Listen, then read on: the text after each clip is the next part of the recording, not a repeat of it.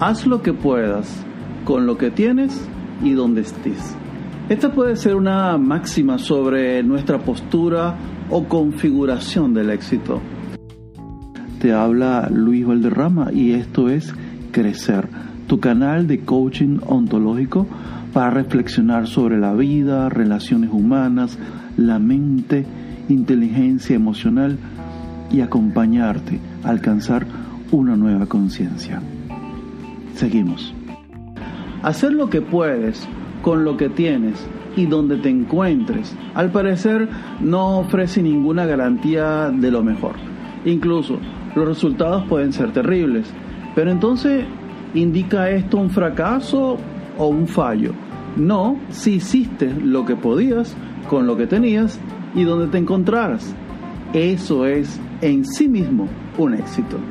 Otra postura interesante sobre este tema es la actitud a tomar desde el estoicismo, como lo muestra el emperador Marco Aurelio, uno de los primeros estoicos de la historia, y es que el éxito no se mide por los resultados, sino por los procesos o actitud con la que lidias con las adversidades. Desde este enfoque, el éxito tiene dos componentes, según enseña William Irving. Fuiste capaz de saber sortear el contratiempo y aunque no fue la mejor, pero fuiste capaz de lidiar con ello y de seguir adelante.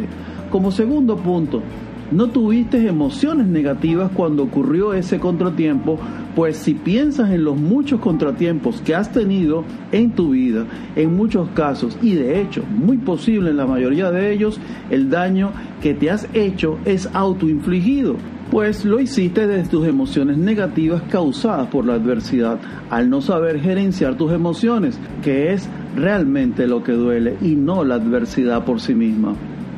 Imagínate una tubería rota en tu casa y la casa empapada de agua por todas partes. ¿Qué es lo que está haciendo daño en este momento? No es la tubería rota, sino el agua que está por todas partes. En un contratiempo, la tubería es el insulto que hayas recibido y el agua las emociones que no sabes controlar y hacen daño en la casa y en este caso en tu cuerpo y mente. Las palabras se van y el mundo las podrá olvidar, pero lo que queda son los recuerdos que junto con tus emociones no canalizadas estarás rumiando una y otra vez y esto es un daño autoinfligido. Entonces, tratemos de entender que aquello que muchos llaman éxito es lo convencional, el dinero, la prosperidad, la cantidad de clientes y o eventos celebrados. Bien, eso es lo que todos queremos, prosperidad, pero el éxito como tal se mide internamente. He dado lo mejor de mí para lidiar con tal situación. Me mantuve calmado mientras tanto. Si fue así, entonces tuve éxito. Y eso es más valioso que todo lo que puedas ganar en un año. Incluso si para la vista de los demás tuvo un resultado desastroso, recuerda siempre que debes preguntarte, hice lo que pude, con lo que tenía y dónde estaba. Pues entonces, de ser así, fuiste exitoso. Si otros lo ven como un fracaso o un fallo, bueno, ciertamente no están jugando en la misma línea tuya.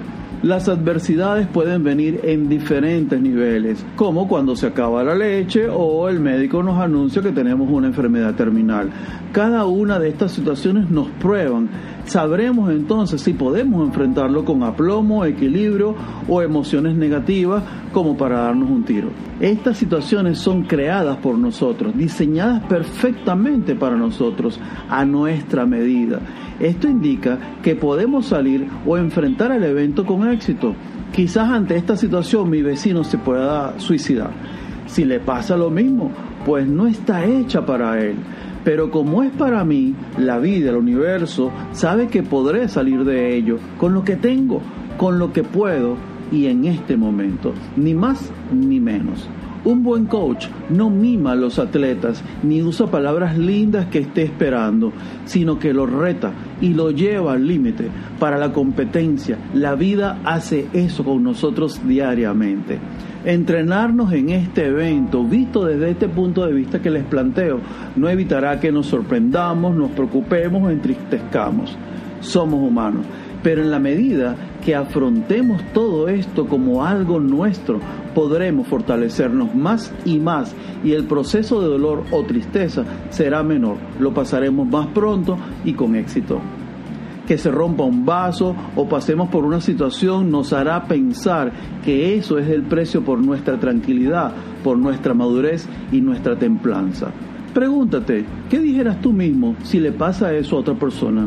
Y si eso que me escribieron por un chat o dijeron se lo hubiera escrito a fulano, quizás dijéramos, ah, qué tontería, o él o ella se enfada por esto, ah, por favor.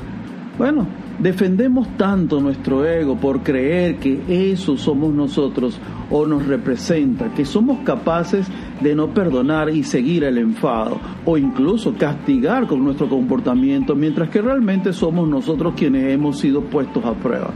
Entonces, seguirás viendo el éxito según tus posesiones materiales, que por cierto, jamás te llevarás de este mundo. Ve las cosas como prosperidad, pero el éxito como tal es de lo que te estoy hablando. Al final, la elección es tuya, como siempre. Muchas gracias por permitirme compartir contigo estas vivencias y estas experiencias y acompañarte en este crecimiento.